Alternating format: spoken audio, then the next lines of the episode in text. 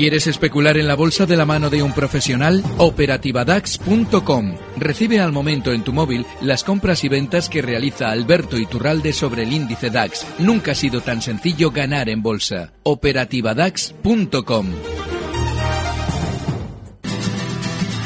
Mercado Abierto con Laura Blanco.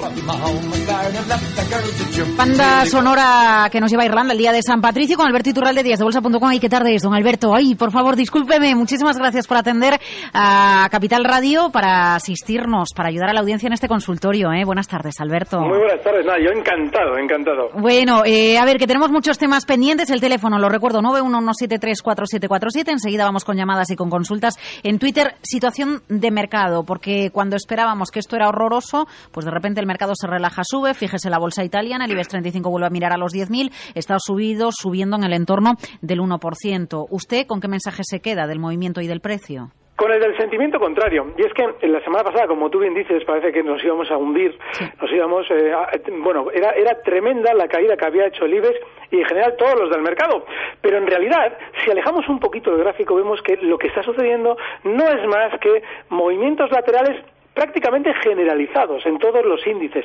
Eso podría ser un síntoma de techo, pero no es normal que cuando eh, unos mercados van a descender, si es que realmente lo quieren hacer, haya noticias tan negativas en el ámbito geopolítico como lo que está sucediendo en Ucrania, ¿no? Con lo cual no tiene ahora mismo pinta el mercado global de descolgarse mientras estemos un poquito con la mosca detrás de la oreja. Será cuando nos relajemos y nos descuidemos cuando efectivamente pueda venir un golpe. Con lo cual, Ahora mismo debemos seguir un poquito la filosofía de los movimientos laterales.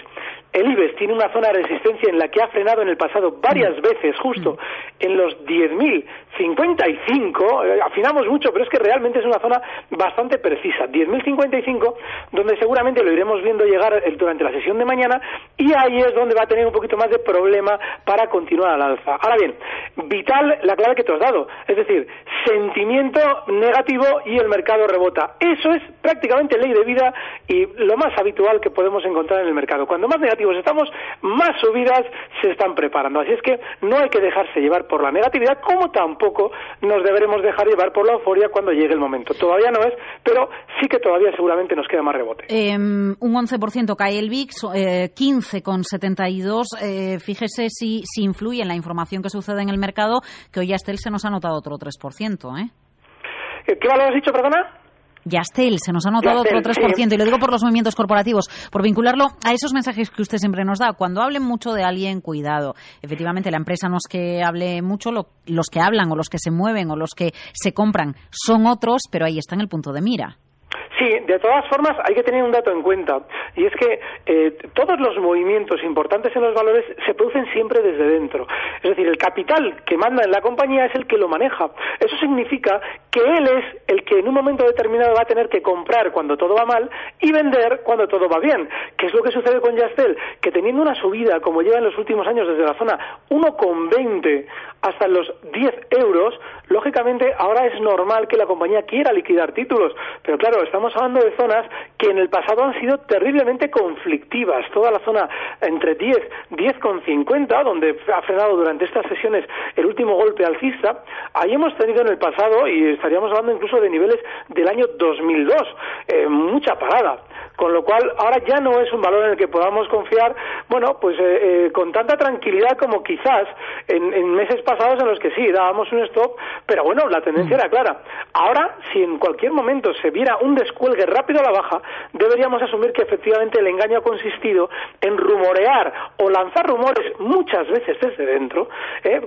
bueno, muchas veces ni siquiera es un rumor puro y duro. No nos dicen, oye, que nos van a comprar. Pero puede salir perfectamente un consejero delegado a decir, bueno, no podemos ni confirmar ni desmentir que nos vayan a lanzar una OPA. Cosa que es mentira, porque no, va por ninguna parte, pero él dice eso para que de alguna manera u otra resuene en la mente de los pequeños inversores la palabra de beneficio rápido vía OPA. Es decir, ese tipo de estrategias son viejísimas en bolsa y nosotros no nos debemos dejar engañar.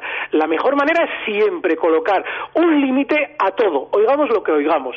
Y en el caso de Yastel, el límite tiene que estar en los mínimos de la sesión de hoy, 9,70. Así es que siempre que esté por encima, podemos confiar en su tendencia alcista, pero ese stop es inexcusable, 9,70. 9,70 lo vigilamos en Yaste, le vamos a pedir enseguida en los próximos minutos si algo más en lo que focalizar la mirada, algún activo concreto. Pero antes vamos a Alicante, porque al 911734747 le recuerdo el teléfono a Capital Radio llamado Julián. Julián, buenas tardes. Buenas tardes. Díganos. Pues mire, yo quería preguntar, dentro de que yo no tengo conocimiento de bolsa, más que Sota Caballo Rey, eh, por el valor de Gamesa. ¿Qué opina él, señor Iturralde, si se puede entrar, si no se puede entrar, si está muy endeudada la empresa? En fin, y si no, que me aconseje un valor, ya que me ha caducado un, un plazo fijo y tengo el dinero muerto. Mm, ya. Bueno, ¿quiere hacerle alguna pregunta más concreta, don Alberto, para focalizar? Porque como dice que de bolsa no mucho, pues a ver, que Gamesa en su época fue drogadura. ¿no? Sí, y de hecho ha sido, Gamesa ha sido uno de esos precios que han tenido también otro movimiento alcista clarísimo, desde un euro hasta nueve euros, prácticamente lo mismo que Yastel en proporción. Bueno, pues eh, este tipo de valores ahora es más normal que escuchemos informaciones corporativas.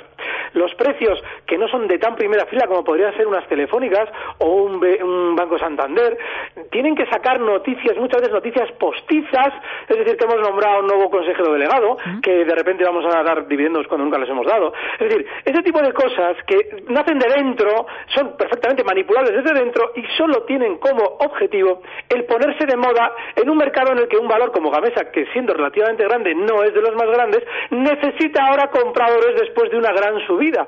Luego, si vemos que Gamesa en los últimos dos, tres meses ha estado sobre todo lateral y muy volátil, hay que tomar eh, nota de dos factores. Primero, que seguramente la subida podría haber ya terminado y segundo, esa lateralidad tan volátil lo que nos indica es sobre todo mucho peligro ya nada de tanta eh, tendencia alcista pura y dura como, habría, como había marcado en meses anteriores. Con lo cual, ahora hay más peligro que otra cosa y merece más la pena bueno, un poquito orientarse a los valores que hemos comentado las últimas semanas y que no han estado tan de moda, como Endesa, como Enagas, como esos precios de la energía, todos menos Repsol, hemos insistido, en los que seguramente vamos a seguir viendo subidas durante las próximas semanas, es muy importante que, sí, poco a poco iremos escuchando cada vez más hablar más de ellas, pero lo importante es que no se pongan demasiado de moda, que todavía no lo están. Bueno, pues en valores como Endesa, que han funcionado de maravilla, podemos estar dentro con un stop en la zona 24, lo tenemos ya en 24.40, y mientras continúe así y no nos rompa el stop, debemos estar dentro. Son precios que están muy bien. Eso es como cuando se ha puesto de moda el oro. Claro, eh, algunas veces apuntaban al oro en el mes de diciembre, a finales de año o a principios del año 2014. Eh, mm, no habíamos observado grandes movimientos en el oro y vino después el movimiento. Claro, de hecho, fíjate, hubo, hacíamos, solíamos hacer, eh, solía hacer yo bromas contigo cuando hablábamos del oro. Siempre te decía, Laura, digo, fíjate. ¿Quiénes compran el oro? ¿Quiénes están comprando el oro? ¿No? Me preguntaba usted.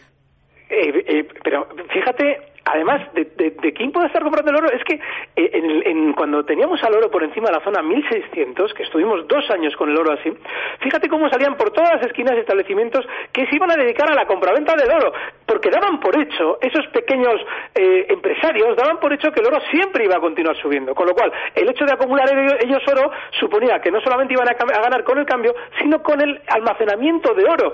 Eso era el mayor sentimiento positivo o alcista que nos podíamos encontrar, en este caso, en una materia prima. Por eso yo te decía, digo, ya verás qué, qué zambombazo a la baja le van a dar al oro. Bueno, eh, pues una vez que han dado ya ese golpe a la baja en los últimos meses hasta la zona 1200, que viene del 1900 hasta los 1200, estas últimas semanas te decía, oye, ya verás tú, como ahora que ya no hay tanta confianza en torno al oro, le van a dar al alza seguramente, ya lo tenemos en 1385, seguramente hasta la zona 1500 que es donde comenzó ese golpe bajista que en su día pudimos ver en directo tú y yo. Bueno, pues lo normal es que todavía durante los próximos meses y hasta que se vuelva a poner un poquito más de moda el oro, continúe tranquilamente al alza.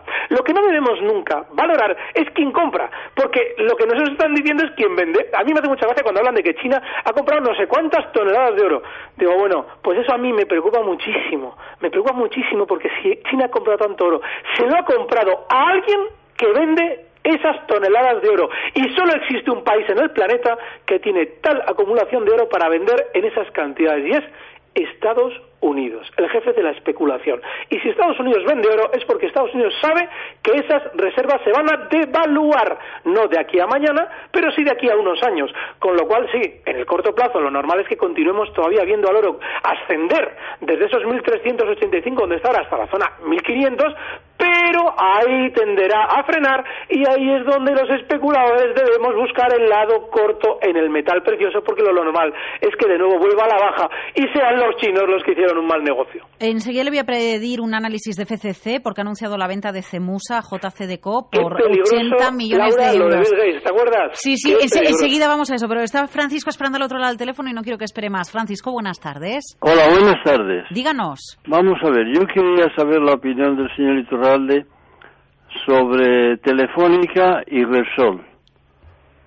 Sí, sobre Que Telefónica. me y diga a ver qué futuro tienen estas dos compañías. Mm, vale, porque usted aún no las tiene, ¿no? Se lo está planteando. Sí, sí, sí, las Ah, tengo, sí. Ah, vale. Bueno, pues un comentario sobre Telefónica y sobre Repsol y vamos a hablar además de FCC. Don Francisco, gracias y saludos, ¿eh? Muchas gracias, muy amable. Venga, gracias. A ver, ¿por dónde Bueno. quiere empezar? ¿Por Telefónica, Repsol o por FCC? Usted eh, por Repsol. Y es que Venga. fíjate, cuando hemos insistido en semanas anteriores que de la energía este era el peor, es por una razón que ahora ya podemos desvelar. No sé si la hemos comentado antes, pero de las únicas empresas eh, relacionadas con la energía, que la única empresa que intentaba sacar noticias, como hemos dicho antes, postizas al mercado, era Repsol. Lo que nos estaba diciendo es que iba a llegar a un acuerdo con Argentina. Nos estaba diciendo que iba a sacar dividendos. Nos estaba hablando de maravillas de sí misma cuando seguramente todas de la energía iban a subir menos ella. Y lo que no nos están diciendo es que dentro de Repsol hay muchísima gente enganchada cuando allá durante el año 2011 eh, había noticias desde dentro en las que nos decían que descubrían pozos de petróleo que en realidad ya habían descubierto muchos años antes. Estamos hablando del nivel 19, por encima del cual hay tanta gente enganchada que al cuidador de Repsol no le sale a cuenta en ningún momento superar la zona 19, porque esa gente enganchada recupera su dinero.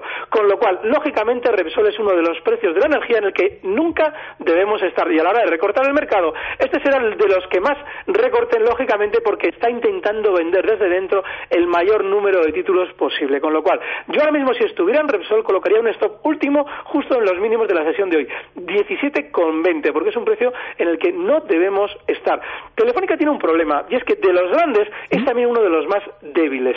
Bueno, pues va a tender durante estos días a descender, a continuar descendiendo, desde los 10,95 donde está ahora mismo hasta la zona 10,70. Es un valor en el que no debemos estar tampoco porque está de capa caída. Más bien nos merece la pena buscar esos otros que hemos comentado de la energía y quitarnos un poquito de Telefónica, porque es de los valores que cuando intenta funcionar para mal eh, en contra del resto del mercado, como está haciendo ahora mismo, que está funcionando mucho peor que los demás, pues lo normal es que lo continúe haciendo durante un tiempo. No hay que estar en Telefónica y si estamos, el stop en 10,70. El caso de Fomento. A ver, vamos a ¿Qué- fomento un, pa- un par de detallitos solo. No le robo segundos. No, no, el grupo adelante. constructor FCC ha anunciado que ha vendido su filial de publicidad urbana Cemusa por 80 millones de euros al grupo francés JC Deco. Vale. Sí, pero fíjate cómo nos han estado insistiendo durante meses que, uy, esta empresa está fenomenal. Aquí ha entrado Bill Gates. Y nosotros os decíamos, yo, a ver, Laura, digo, si es que eso lo hacen de manera publicitaria, Bill Gates le da igual dónde esté cotizando el precio.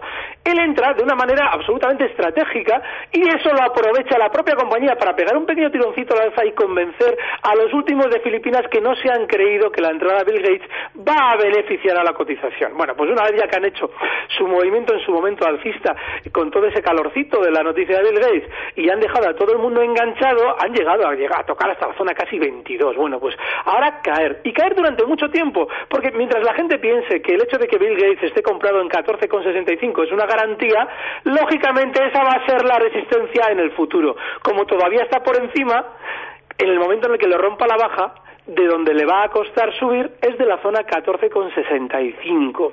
Así es que es un precio en el que no hay que estar y en el que hay que esperar más bien caídas. Podemos colocar justo un stop en esa zona, 14,50, 14,65, pero ya veréis cómo lo normal es que continúa la baja durante los próximos meses y no nos debe extrañar ver a Fomento incluso en la zona 12 Hoy el único título que ha cerrado en negativo en el IBEX, con una caída del 2% a 14 euros 51 céntimos. A ver, vamos a dar salida a alguna de las consultas que le formulan por Twitter. Alex eh, le pregunta por SACIR. Hoy precisamente, eh, bueno, de lo mejor del mercado español, 6,8% de subida a 4,60 como telón de fondo, bueno, pues que el viernes ya firmaron eh, la paz en Panamá para seguir adelante con las obras. 460, eh, ¿buen aspecto o no, don Alberto? Sí, pero eh, fíjate, habría sido mejor que hubieran dado una noticia negativa en el, en el conflicto que han tenido con las obras pendientes de Panamá. Es decir, si nos hubieran dicho que no han llegado a un acuerdo, seguramente podríamos ya montarnos en SACIR y esperar un viaje. Pero ¿cómo es usted, eh? ¿Cómo es usted? sí, sí, es verdad. Es que fíjate, eh, en el momento en el que ahora han, han, publicado una noticia positiva, lo que van a hacer es todavía, para que el que tenga dudas eh, termine de confiar, va a ser durante un par de sesiones o tres más, darle un poquito más al alza. Es decir, eh, para que, lo mismo que lo de Bill Gates, pero en SACIR, Panamá. Le van a pegar un poquito más para arriba para que quien tenga dudas termine de comprar, seguramente lo harán hasta la zona 4,84 y a partir de ahí veremos que le cuesta subir y claro, el que ha entrado ya comprador convencido de que entre la paz con Panamá y entre que efectivamente el precio sube un poquito más, él iba a ganar mucho dinero, pues lógicamente se queda mirando diciendo, bueno, ¿y por qué esto no sube más? Bueno, pues no sube más porque todo el mundo, porque todos los pequeños especuladores han intentado aprovechar lo, lo teóricamente positivo de esa noticia. ¿Y quién les estaba vendiendo a ellos las acciones? Pues seguramente el núcleo duro de SACIR, que sabe cuándo darnos la noticia para que nosotros compremos y ellos puedan vender. Es decir, hacen la trampa. Bueno, pues lo normal es que quien esté en SACIR deba seguir un poquito más de tiempo dentro, hasta la zona 4,84, y en cuanto vea que se va entreteniendo, significa que ya han terminado de hacer el trabajo y hay que salir de SACIR, porque ahí seguramente le vendrá un poquito más de pelea a la hora de caer. En arroba capital B, a través de Twitter, don Carlos le pide un análisis de Acerinox y enseguida vamos con Dieter, que también le formulan una pregunta a través de las redes sociales. Los títulos de, de Acerinox, a ver, un segundo. Sí, está además muy bien, en 11,07. Vale. Pero tiene un problemilla, y es que si abrimos un gráfico de largo plazo, que es muy importante, a la hora de analizar eh, el gráfico de largo plazo, sobre todo la referencia que nos va a dar es dónde hay mucha gente enganchada. Si abrimos un gráfico de largo plazo, veremos que durante los años do, 2009 hasta 2011, dos años, por encima de la zona donde ha marcado máximos estos días, es decir, por encima de los 11,30, hay muchísima gente enganchada, porque esa es, esa es zona de resistencia y zona que fue en su día de soporte de un gran movimiento lateral, por encima del cual está toda esa gente enganchada, con lo cual ahí le va a costar subir. Y seguramente el movimiento alcista que ha traído a Cerinox desde la zona 8,70, que ha sido prácticamente en dos meses imparable, bueno, pues ese movimiento ya va a ralentizarse, va a estar un poquito más eh, perezoso, seguramente va a continuar un poquito más, eh, hasta la zona.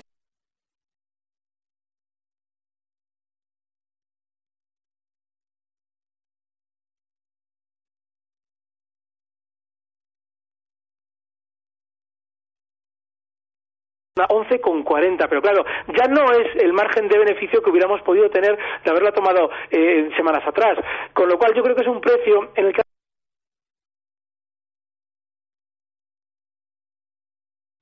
ponerse de moda, pero ya las subidas no van a ser tan pronunciadas, con lo cual, si estamos ahora mismo dentro, debemos ya plantearnos un último stop en los mínimos que marcaba el viernes pasado, justo en la zona 10,80. Y si viéramos, por el contrario, que es probable, ¿eh? que continúe al alza hasta la zona 11,40, lo tenemos ahora mismo en 11,07, con lo cual todavía le quedaría un 3% de beneficio, ahí es zona de resistencia y zona de óptima salida. Eh, y Dieter, a través de arroba Capital Radio B de la dirección de esta casa, de esta radio en Twitter, le pregunta por CaixaBank. Eh, después de, de, que le haya gustado el análisis que usted ha realizado por el oro, nos dice si usted puede hacer un comentario al respecto. Bueno, CaixaBank ha tenido un castigo enorme. Eh, estamos hablando de un precio, además, que, eh, eh, bueno, tiene una parte buena dentro del castigo que ha tenido durante estas semanas, tiene una parte fenomenal, y es que el stop lo tiene clarísimo. El momento en el que CaixaBank se que, salió a bolsa y se quedó mm, durante meses muy lateral en la zona 4,11 por arriba, es decir, eh, lo, nos dejó clarísimamente ya un soporte que ahora debe funcionar, con lo cual, si nosotros compramos CaixaBank con ese stop, bien, pero por debajo de 4,11 nunca podemos estar en CaixaBank porque significaría que prácticamente sin pestañear va a hacer un descenso hasta la zona 3,80. ¿Y por qué sin pestañear? Porque la subida desde 3,80 hasta los 4,11 la hizo sin pestañear. Y normalmente la subida es muy rápida caídas proporcionalmente rápidas. No tienen nada, pero nada, ¿eh? de buena pinta. Y yo no estaría bajo ningún concepto. Pero si estamos dentro ya,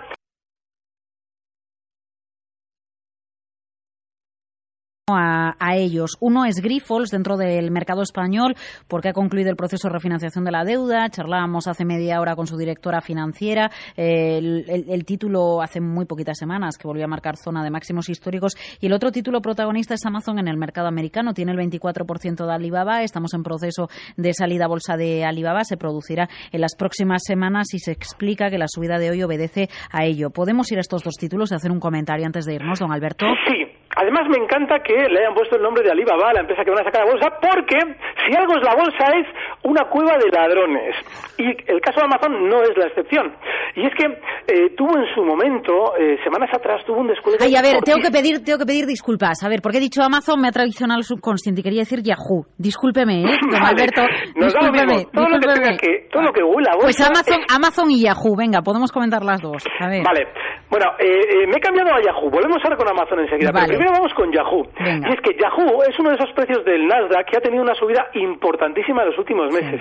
Pero eh, ya tuvo un primer latigazo a la baja eh, fortísimo desde la zona 41,70 hasta los 34,50. Una especie de primer susto dentro de una gran tendencia alcista que llevaba en dos años. Bueno, eso es lo que suele significar, es que el precio se ha convertido ya en algo más nervioso y más volátil, sobre todo volátil, que suele ser la antesala de caídas. Bueno, ahora mismo, tal y como está en el mercado, ahora mismo el mercado abierto en 39,10, está bien, porque lo más normal es que todavía continúe hasta la zona 40, pero esa zona 40 es zona de resistencia. Y ahora nos va a dar una pauta fenomenal si en el momento en el que la empresa que van a sacar a bolsa eh, nos dan, si nos transmiten las noticias desde Yahoo que la colocación ha sido un éxito, lo que nos quiere decir es que Yahoo va a hacer un techo. Y si nosotros entramos con ese objetivo 40 que se va a cumplir seguramente sin ningún problema y encima vemos que durante estos días nos dicen que la colocación en bolsa de Alibaba es un éxito, lo que seguramente querrán es colocar también acciones de Yahoo en el mercado. Y ahí la cuba de ladrones estará haciendo su trabajo puro y duro. Con lo cual habrá llegado el momento de vender Yahoo. Y más si está en esa zona 40, que es zona de resistencia clarísima. El caso de Amazon es muy similar, porque el objetivo alcista que está desarrollando durante estos días está ahora mismo en 376 dólares.